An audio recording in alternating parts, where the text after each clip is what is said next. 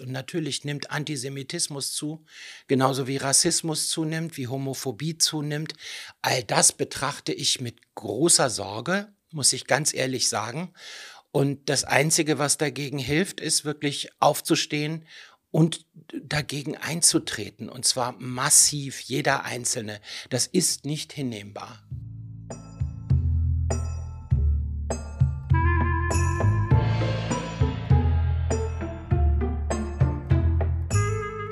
Shalom und Shalemchen zu einer neuen Ausgabe von Unterorthodox, der jüdische Podcast für Unschlüssige mit mir, Self.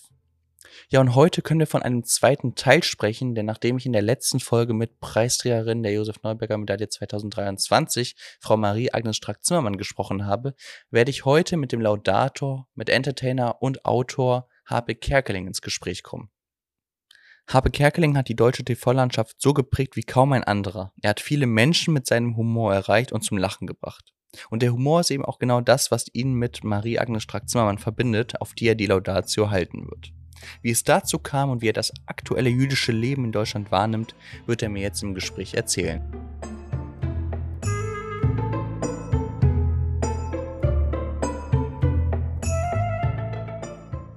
Lieber Harpe, ich freue mich sehr, dass du Gast meines Podcasts bist im Rahmen der Verleihung der Josef Neuberger Medaille, wo du ja die Laudatio auf Frau Dr. Strack-Zimmermann halten wirst. Ich würde sagen, wir starten direkt mal ins Interview. Gerne. Meine Einstiegsfrage was macht dich heute glücklich? Was mich heute glücklich macht, ähm, mm, mein, mein, mein Leben, so wie ich es führen kann, äh, als relativ freier Mensch zusammen mit meinem, mit meinem Ehemann, das macht mich glücklich. Und die Umstände, in denen ich leben darf, es gibt eigentlich nichts, worüber ich mich wirklich beklagen könnte oder sollte ja, das macht mich glücklich. Was hast du gedacht? Äh, was war deine Reaktion, als du hörtest, dass äh, Frau Strack-Zimmermann möchte, dass du die Laudatio auf sie hältst? Äh, erst einmal war ich überrascht, dass Frau Strack-Zimmermann mich bei einem so äh, ehrwürdigen Preis als Laudator äh, gerne dabei hätte. Aber andererseits dachte ich mir, ach, die ist Rheinländerin.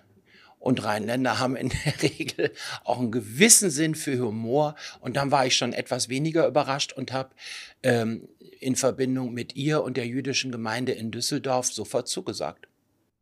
Hast du irgendeinen Bezug zu ihr vorher schon gehabt? Hast du sie kennenlernen dürfen? Nein, ich kenne äh, Frau Strack-Zimmermann persönlich überhaupt nicht. Wir haben bisher einmal telefoniert. Ich finde sie sehr sympathisch. Ähm, ich finde sie als Politikerin überzeugend, unabhängig davon, dass sie jetzt äh, in der FDP ist. Ich, ich finde sie überzeugend. Sie, ist, sie hat Strahlkraft.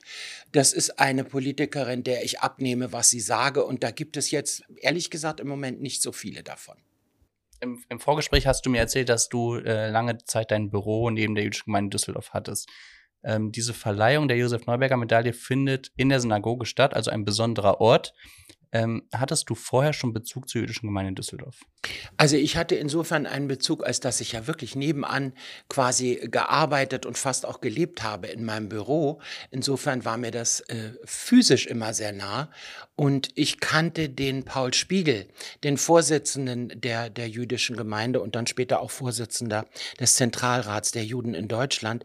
Den kannte ich auch. Wir waren nicht eng befreundet, aber wir kannten uns. Und insofern hatte ich immer einen Bezug zur jüdischen Gemeinde. Ich war bisher noch nicht in der Synagoge, muss ich sagen, und freue mich darauf, dass ich da nun zum ersten Mal rein darf. Kam es noch nie dazu, dass du irgendwie in die Synagoge gegangen bist, oder? Der Paul Spiegel hat mir das sehr oft angeboten, hat gesagt, guck mal in deinen Terminkalender, wann es passt, aber es hat irgendwie immer nicht gepasst. Und äh, jetzt ist die Zeit gekommen. Es ist nie zu spät dafür. Nee, eben. aber warst du schon mal in einer Synagoge oder ist das auch das erste Mal? Ich war schon mal in einer Synagoge, aber eher so als, als Tourist und äh, also das, ich habe jetzt keinen Gottesdienst in dem Sinne miterlebt. Wirst du ja bei der Verleihung auch nicht. Nein, werde ich auch nicht, aber es sind ja, ich freue mich, da diese Atmosphäre mal zu erleben. Sehr schön. Ähm, die Preisträger der Medaille werden ja für ihr Engagement äh, gegen Antisemitismus, äh, gegen Fremdenfeindlichkeit, auch gegen Rassismus ähm, und, und als Stärkung für jüdisches Leben in Deutschland ausgezeichnet. Wie würdest du aus deiner Perspektive aktuell den Status quo in unserer deutschen Gesellschaft sehen? Also ich finde ja, dass wir eigentlich auf einem richtig guten Weg waren in der Bundesrepublik und dass auch die Tatsache, dass viele jüdische Zuwanderer, vor allem aus Russland, kamen und die jüdischen Gemeinden neu belebt haben und diese Gemeinden wachsen konnten und endlich wieder so etwas wie jüdische Kultur in Deutschland entstanden ist, das war ja eine tolle Entwicklung. Und in einigen Städten, vor allem in Berlin, haben wir erlebt, dass es jüdische Restaurants gab, koscheres Essen. All das war wieder völlig normal und wurde auch von der, von der breiten Bevölkerung angenommen. Und jetzt erleben wir halt, ja, durch diesen, ja, durch diesen Rechtsruck in Deutschland, der, der beängstigend ist, dass das alles rückläufig ist. Und natürlich nimmt Antisemitismus zu, genauso wie Rassismus zunimmt, wie Homophobie zunimmt. All das betrachte ich mit großer Sorge, muss ich ganz ehrlich sagen. Und das Einzige, was dagegen hilft, ist wirklich aufzustehen und dagegen einzutreten. Und zwar massiv, jeder Einzelne. Das ist nicht hinnehmbar. Und es ist auch absolut nicht nachvollziehbar und nicht, nicht äh, verständlich, dass sich, dass sich sowas wieder Bahn bricht. Menschen wie du, die in der Öffentlichkeit stehen, die haben ja eine große Strahlkraft in der, unserer Gesellschaft. Wieso ist es deiner Meinung nach auch so wichtig, dass eben Menschen, die in der Öffentlichkeit stehen und eben auch, ich sag mal, eine, eine Fanbasis haben, die man ja auch erreicht in gewisser Weise, äh, dass diese Menschen eben auch den Mund aufmachen oder gerade diese Menschen den Mund aufmachen? Dafür gibt es ganz viele unterschiedliche Gründe. Einer der Gründe ist für mich, dass ich in dieser freien, offenen, liberalen Gesellschaft eine Karriere machen durfte, die ich unter anderen Umständen so nicht gemacht hätte. Also gibt es für mich auch ganz egoistische Gründe, ähm, dass diese Gesellschaft so in ihrer Freizügigkeit und Liberalität erhalten bleibt. Und ich finde, dass ein, ein Miteinander ähm, nur gelingen kann, wenn wir wirklich alle mit, mit äh, ja, wenn wir konstruktiv aufeinander zugehen und versuchen, dieses destruktive Element äh, aus der Gesellschaft äh, ja verschwinden zu lassen. Das, da müssen halt alle anpacken. Aber ich, ich bin, stehe wirklich bass erstaunt davor, vor dem Erstarken all dieser, dieser schrecklichen Entwicklungen. Wie können denn Persönlichkeiten aus dem Showgeschäft auch dazu beitragen, dass eben Vorurteile, was ja eben gerade in der, bei der jungen äh, Generation eben das größte Problem ist, dass man Vorurteile teilweise eben auch aus der Erziehung, teilweise auch aus deutschen Schulbüchern zum Beispiel äh, mit auf den Weg bekommt wie können Persönlichkeiten aus dem Showgeschäft oder generell die Unterhaltungsbranche vielleicht diese Vorurteile aufbrechen? Das muss wohl jeder auf seine ähm, ganz spezielle und persönliche Art und Weise tun. Ähm, ich versuche das zu tun, indem ich darüber rede. Also jüdische Kultur gehört zu unserem Land, gehört zu Europa, gehört zu unserer Nation und hat Deutschland stark und positiv beeinflusst. Äh, und darauf hinzuweisen, ist, glaube ich, ganz hilfreich. Und es ist sicher gut, Gedenkstätten zu besuchen, die an die Shoah erinnern. Andererseits ist es gut, aber eben auch ähm, ein Museum wie das Jüdische Museum in Berlin zu besuchen, was wirklich die, die Breite der jüdischen Kultur in Europa im vergangenen Jahrhundert uns noch einmal vor Augen führt und eben auch die, die Blüte und die Kraft, die in dieser Kultur steckt und die Europa so bereichert hat und nach wie vor bereichern wird, darauf hinzuweisen. Ja. Und dann hoffen wir mal, dass die Leute das auch hören. Hast du selbst schon Erfahrungen mit Hass gemacht? Und wenn ja, wie bist du damit umgegangen? Ich habe natürlich schon Erfahrungen mit Hass gemacht. Aber Hass kommt ja immer von einer Seite, die sich nicht mehr anders zu helfen weiß, der die Argumente ausgehen. Ähm, und am Ende ist das, und das sage ich ohne jede Polemik, ähm, das ist ja bemitleidenswert, so ein Hass. Und solche Menschen kann man nur einladen, an diesem Miteinander einer Gesellschaft mitzutun und zu erleben, wie, wie glücklich und selig machend das sein kann. Und dass eben der Rückzug in den Hass äh, ja tatsächlich der, der, der einzig falsche Weg ist, den man wählen kann. Du hast letzte Woche im Interview äh, gesagt, dass du aufgrund homophober Tendenzen Berlin verlassen hast. Ähm, siehst du deswegen, dass die Gesellschaft radikaler wird? Also in, in, in allen, ich meine jetzt in allen äh, Bereichen, nicht nur äh, Homophobie, sondern generell, dass die Gesellschaft generell radikaler wird. Na, wir erleben ja diese, diese Diskrepanz, dass einerseits die Gesetzgebung in unserem Land und auch weitgehend in Europa immer liberaler, immer offener wird, ähm, Minderheiten versucht mit einzubeziehen, ähm, Rassismus nach Möglichkeit zu verhindern. All das findet in der Breite statt. Und gegenläufig erleben wir, dass diese extreme Rechte, ich will jetzt nicht von Nazis sprechen, aber es ist eine extreme Rechte, die, die sich irgendwie ja, die, die, die anfängt zu erstarken, ähm, das, das lässt mich manchmal auch wirklich ratlos zurück, weil wir sind ein Land, dem es wirtschaftlich gut geht. Es gibt eigentlich nicht wirklich einen Grund dafür. Es gibt unheimlich viele Umbrüche, sei es das Klima, äh, sei es viele andere Dinge, die, die eben unsere, die Europa bewältigen muss. Aber ähm, am Ende stehe ich wirklich ratlos vor diesem Phänomen und kann nur hoffen, dass wir gemeinsam als Gesellschaft dagegen gewappnet sind. Und das, und das ist so ein bisschen meine Befürchtung, dass Regierung und Opposition, und hier spreche ich von den demokratischen Parteien, sich ihrer Verantwortung für diese Demokratie wirklich bewusst werden. Der Eindruck ist bei mir noch nicht entstanden. Woran machst du das fest? Ja, also äh, eine Regierung, die weiterhin so tut, als würden wir unter normalen Umständen leben und sich äh, öffentlich äh, streitet. Klar gehört Streit zur Demokratie, aber wie viel davon muss unbedingt in der Öffentlichkeit stattfinden? In einer Zeit, wo die Leute ohnehin schon von, von Klimakrise und allem anderen genervt sind. Ich glaube, da braucht es, äh, ich sage das mal ganz simpel, eine tüchtige, anpackende Regierung, die quasi technisch die Probleme löst und ideologisch etwas befreiter an die Sache rangeht, um das mal vorsichtig zu formulieren. Ähm, glaubst du, dass im Jahre 2023 in unserer Gesellschaft eine Figur wie Horst Schlemmer noch funktionieren würde? Doch, natürlich würde die funktionieren. Jetzt wird mir da in den Mund gelegt durch, die, durch den Auftritt bei Inna, ich würde mich von äh, Schlemmer distanzieren. Nö, ich habe da gar nichts zurückzunehmen. Die Figur steht so, wie sie ist. Und ob man den Typen so mag oder nicht, steht ja auf einem ganz anderen Blatt Papier das ist Travestie. Ich stelle da jemanden dar, den ich zwingend nicht selber mögen muss. Ähm, der ist so noch möglich. Ob ich noch jeden Gag so bringen würde, wie ich das vor, vor fünf, sechs, sieben, acht, neun, zehn Jahren gemacht habe, hm, das weiß ich nicht. Da war schon so manche Schote dabei, wo ich mir im Nachhinein denke, du liebes bisschen, war jetzt nicht unbedingt nötig. ähm, wie ist diese Figur überhaupt entstanden?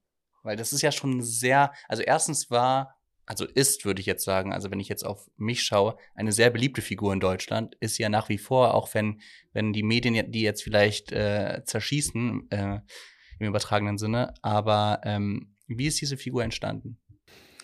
Ja, die, diese Figur Horst Schlemmer ist entstanden durch äh, unendlich viele Interviews, die ich auf meinen Tourneen äh, nahezu sämtlichen Lokalreportern äh, dieser Republik gegeben habe. Und durch diese Interviews, die ich gegeben habe, habe ich eben auch Typen kennengelernt, bei denen ich mir dachte, mein lieber Herr Gesangsverein, die würden aber auch nirgendwo anders unterkommen, als hier bei ihrem Grevenbräucher Tagblatt oder wo auch immer sie gearbeitet haben. Und so ist ganz langsam die Figur des etwas schmierigen, sich ständig überschätzenden Lokalreporters Horst Schlemmer entstanden. Am Ende sind, sind wir ja alle so ein bisschen wie Horst Schlemmer. Jeder weiß es irgendwie besser und würde gerne sagen, wo es lang lang geht und würde dann wahrscheinlich alles falsch machen. Und genau darin liegt die Komik. Und insofern ähm, ist der Horst Schlemmer meine, meine süße Rache an all diesen Lokalreportern, denen ich so ausgeliefert war. Und wie lange saß du in der Maske für ihn? Am Anfang hat das noch ziemlich lang gedauert. Je älter ich wurde, wurden die Maskenzeiten auch, äh, da wurden die kürzer, was ich bedenklich fand. War für mich auch einer der Gründe aufzuhören. Aber du hattest immer dein, selbe, dein gleiches Team dabei, die äh, sich Nicht immer, immer nein, ah, nein, okay. das war nicht immer das identische Team. Okay. Das hat durchaus auch gewechselt. Okay.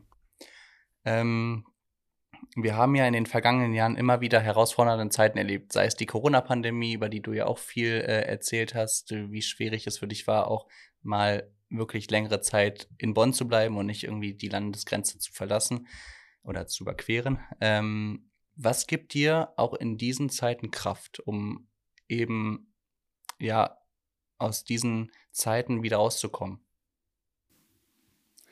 Ja, ähm, also ich bin ein gläubiger Mensch. Das hilft mir ganz bestimmt dabei, durch diese Krisen durchzugehen. Persönlich geht es mir gut.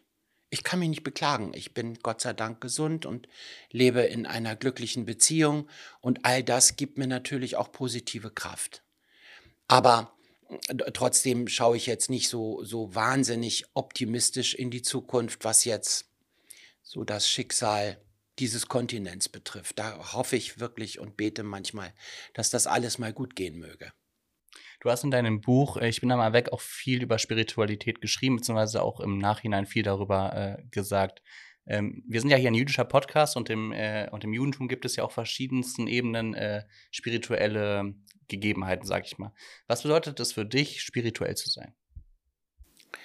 Es gibt in der Tora einen schönen Satz, ich kriege den jetzt nicht so ganz genau auf die Reihe, so äh, Tora-firm bin ich jetzt nicht, aber der heißt, be bedenke immer bei allem, was du tust, getan hast und tun wirst, dass du der einst Rechenschaft ablegen musst. Und das versuche ich so für mich äh, zu verinnerlichen und so weit wie möglich zu realisieren.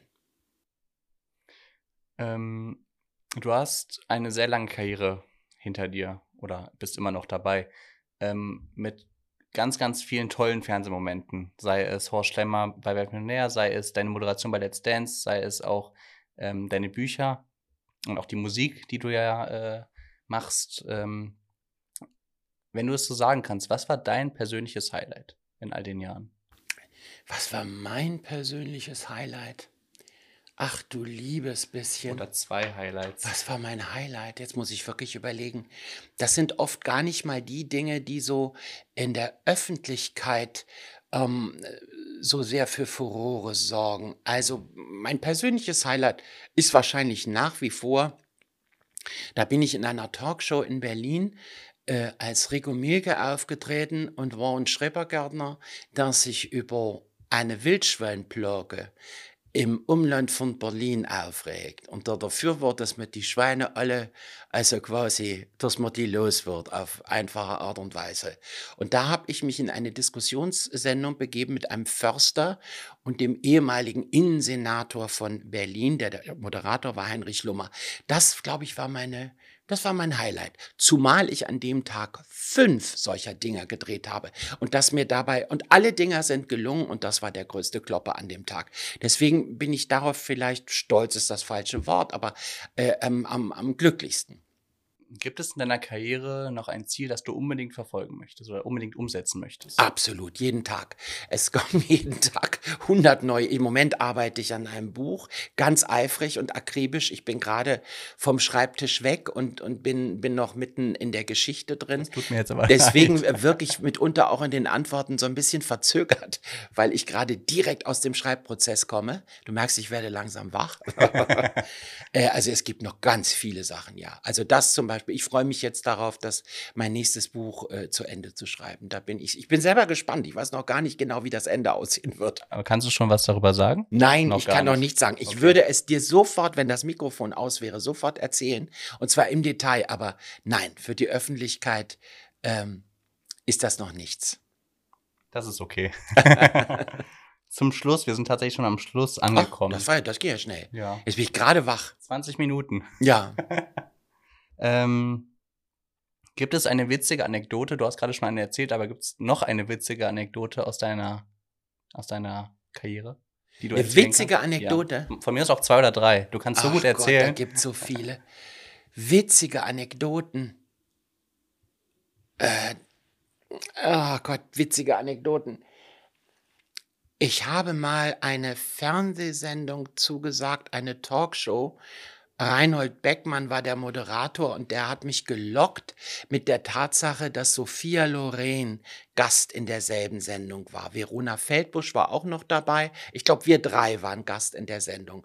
Und äh, nichts gegen Verona, aber mit Sophia Loren hat mich der Beckmann bekommen. Dann bin ich zu dieser Sendung, war sehr aufgeregt und dachte, Sophia Loren, mein, mein Schwarm, die, diese, diese tollste Frau der Welt, ich darf die jetzt kennenlernen. Und dann kam ich in dieses Studio rein stand vor meiner Garderobe, sah direkt daneben Garderobe Sophia Loren, stand auch dran.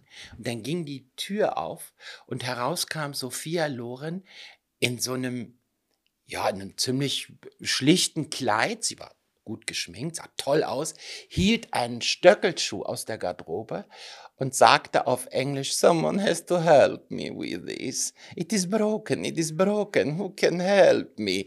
Und da habe ich gedacht, der Frau kann geholfen werden. Da bin ich rein und habe ihr mit dem Schuh geholfen. Und so haben wir uns dann zunächst vor der Sendung auf einer sehr persönlichen Ebene kennengelernt. Und sie hat mich dann am Schluss mit Kuss verabschiedet. Das ist eine der Geschichten. Sehr schön. Noch eine zweite? Nein. Was habe ich denn noch für eine zweite? Was habe ich denn noch für eine zweite? Ich habe noch eine zweite. Das ist die beste. Das ist, die habe ich noch nie erzählt. Okay. Die fällt mir jetzt ein. Ich war mit Dieter Bohlen mal auf Tournee 1985, 86 und dann sind Dieter Bohlen und ich immer zusammen von A nach B geflogen und wir sind in dem Fall von Hamburg nach München geflogen, kommen in die Maschine rein und Dieter und ich waren relativ weit vorne, vorne gebucht. Wir haben uns damals auch ganz gut verstanden und haben also diese Tournee gemeinsam bestritten. Und dann sagt Dieter zu mir, ey, guck mal, da sitzt genau einer auf unserem Platz, so ein Opa hat sich da hingesetzt, der musste aber weg. Und dann geht er zur Stewardess und sagt, ey, da sitzt so einer auf unserem Platz, der muss da weg, der kann ja nicht sitzen bleiben. Und dann gucke ich rüber, der ältere Herr dreht sich um und ich erkenne ihn zu meinem Entsetzen und sagt, Dieter, lass uns bitte weitergehen. Die werden schon anderen, nee, der muss da weg. Und dann sag ich, weißt du, wer da vorne sitzt auf, auf unserem Platz? Willy Brandt. Jetzt geh einfach weiter. Er, er hätte aber gerne da einen riesen Zinnober veranstaltet. Ist auch eine meiner Lieblingsgeschichten. Sehr schön. Ich glaube, du hast noch viele solcher Geschichten. Ja, oh Gott, ja, mit Prominenten erlebst du Sachen. Ja, das glaube ich. Äh, magst du zum Schluss nochmal den Horst Schlemmer machen? Nein, nein, was soll Ich mache mich da hier nicht zum Affen. Man könnte mal Hausschlemmer machen. Der Hausschlemmer kann man nicht machen. Den gibt es und aus. Also machen wir Hausschlemmer. Ich mache mich doch hier nicht zum Idioten, machen wir. Nein, mache ich nicht. Schon gang auf Kommando, Mann. Nein, Schluss jetzt. Jetzt auch vorbei. Vielen, vielen Dank. Ja, selber danke. Das ist doch wahr. Das ist doch wirklich wahr. Meine ich zumindest. Donkart. Vielen Dank, Habe, für das sehr äh, lustige das war ein nettes Gespräch, CF. Hat Spaß gemacht. Dankeschön. Danke auch.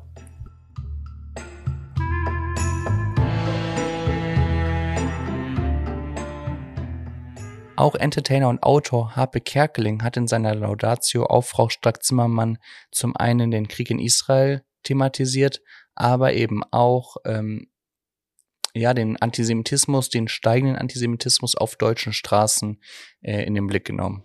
Und daher gibt es jetzt auch einen kleinen Zusammenschnitt seiner Laudatio. Antisemitismus ist ein Angriff auf die Grundwerte unserer Gesellschaft. Wir müssen uns vereinen und für eine Welt eintreten, in der Vielfalt geschätzt wird und Hass keinen Platz hat. Es ist ein Zitat der im Jahre 2021 verstorbenen Shoah-Überlebenden Esther Bejarano. Am 7. Oktober wurden durch die bestialischen Angriffe der Hamas in Israel diese Werte mit Füßen getreten.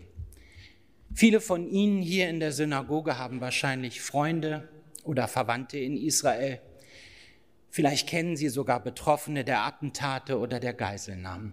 Ihnen gilt heute unser Mitgefühl. Spätestens seit diesem denkwürdigen Tag ist auch jüdisches Leben in Deutschland wieder existenziell bedroht. Und das dürfen wir als deutsche Zivilgesellschaft nicht zulassen. Ich wünsche mir ein tolerantes, respektvolles Deutschland, in dem man offen miteinander umgeht ganz unabhängig von Herkunft, Religion oder sexueller Orientierung. Die Corona-Pandemie und die Querdenker auf deutschen Straßen haben furchtbaren Antisemitismus und Demokratiefeindlichkeit offengelegt. Ja, wir müssen auch andere Meinungen ertragen können. Antisemitismus ist jedoch keine Meinung, sondern ein Angriff auf die Menschlichkeit. Durch zahlreiche Auftritte in digitalen Formaten in der Zusammenarbeit mit jungen Menschen gelingt es ihnen, auch diese wichtige Zielgruppe in ihrer Arbeit zu erreichen. Und da spielt selbstverständlich ihr Humor eine entscheidende Rolle. Sich manchmal selbst nicht so ernst zu nehmen, ja, damit kommt man doch in der einen oder anderen Situation recht weit. Eine Politikerin, die eine Situation durch Humor auch mal auflockern kann, ist genau, was dieses Land braucht. Zumindest würde ich dazu sehen, Schätzelein. Was?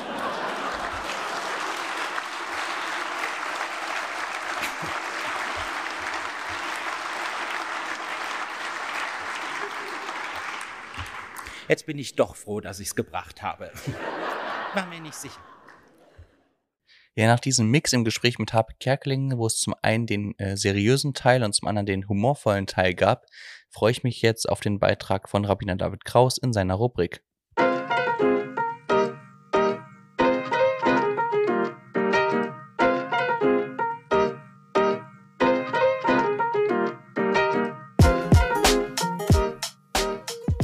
Nicht verzagen, David fragen mit Rabbiner David Kraus. Hallo und herzlich willkommen bei unserem Podcast. Koscher, nicht koscher, unkoscher, nenn wie du es willst, aber eins ist klar, top. Genau das ist unser Podcast und heute war zu Gast der Herr Kerkeling. Der liebe Self Reichert hat da wieder ganz besonders wertvolle Fragen gestellt, die uns viele Sachen offenbart haben in einer Frage zunächst mal dieses Wort, das mir unheimlich imponiert und mich wirklich motiviert und inspiriert, Strahlkraft. Strahlkraft. Gib dir mal das Wort, meine lieben Freunde. Hey, wenn du strahlst, dann spürst du Kraft und du gibst auch deine Kraft weiter. Das ist so wundervoll. Das mal so nur am Rande, weil dieses Wort, das habe ich so nicht wirklich gekannt oder war mir so nicht wirklich präsent, aber jetzt ist es präsent und ich werde dieses Wort jetzt auch oft benutzen. Also wenn ihr Strahlkraft hört, dann wisst ihr es, ja, das hat er vom Sef. Also Copyright, lieber Sef, ich darf es benutzen. Aber wir wollen wirklich strahlen und das haben wir gesehen hier auch mit dem Herrn Kerkeling. Was hat sich offenbart? Dass er sehr spirituell ist das ist immer so ein Ding, dass viele Menschen sind wirklich spirituell, was bedeutet, sie machen vielleicht irgendwelche Rituale, ohne es wirklich zu wissen, dass sie ein Ritual tun, das in Wahrheit sehr spirituell ist, sehr, sehr religiös ist.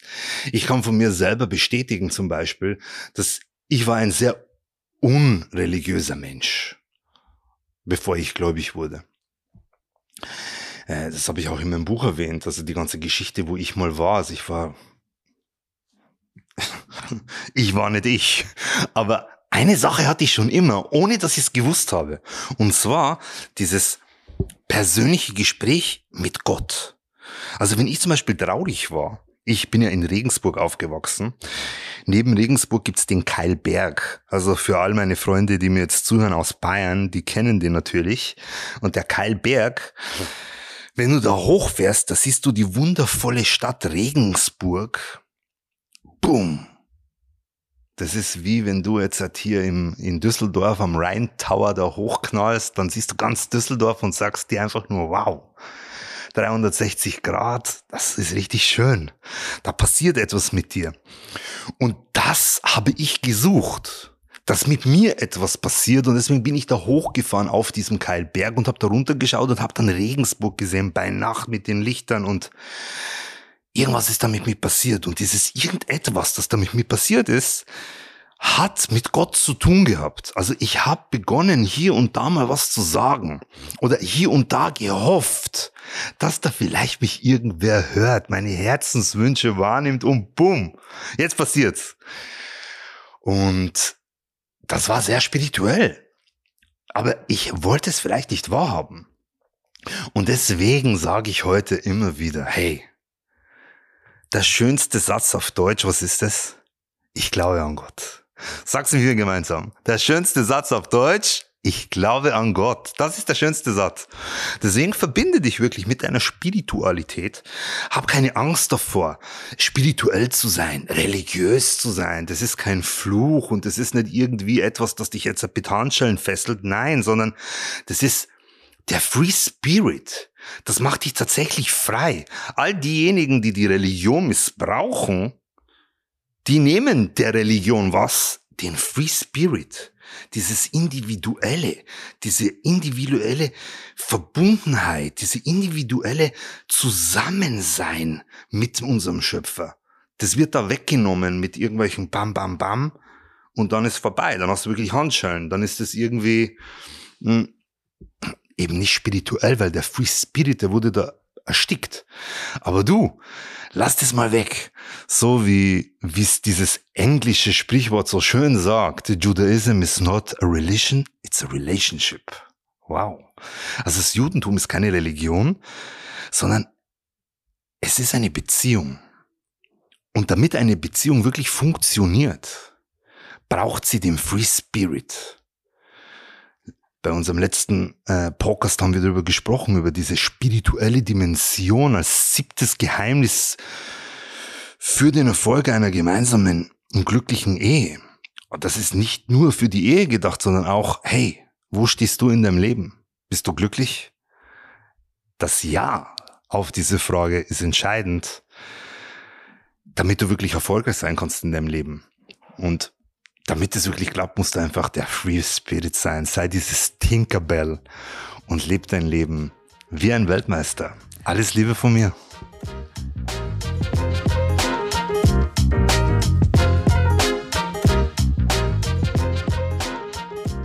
Ja, vielen Dank an Harpe Kerkeling und an Rabbiner David Kraus für diese mal wieder sehr schöne Podcast-Folge. Und ich freue mich natürlich auch, wenn ihr beim nächsten Mal wieder dabei seid.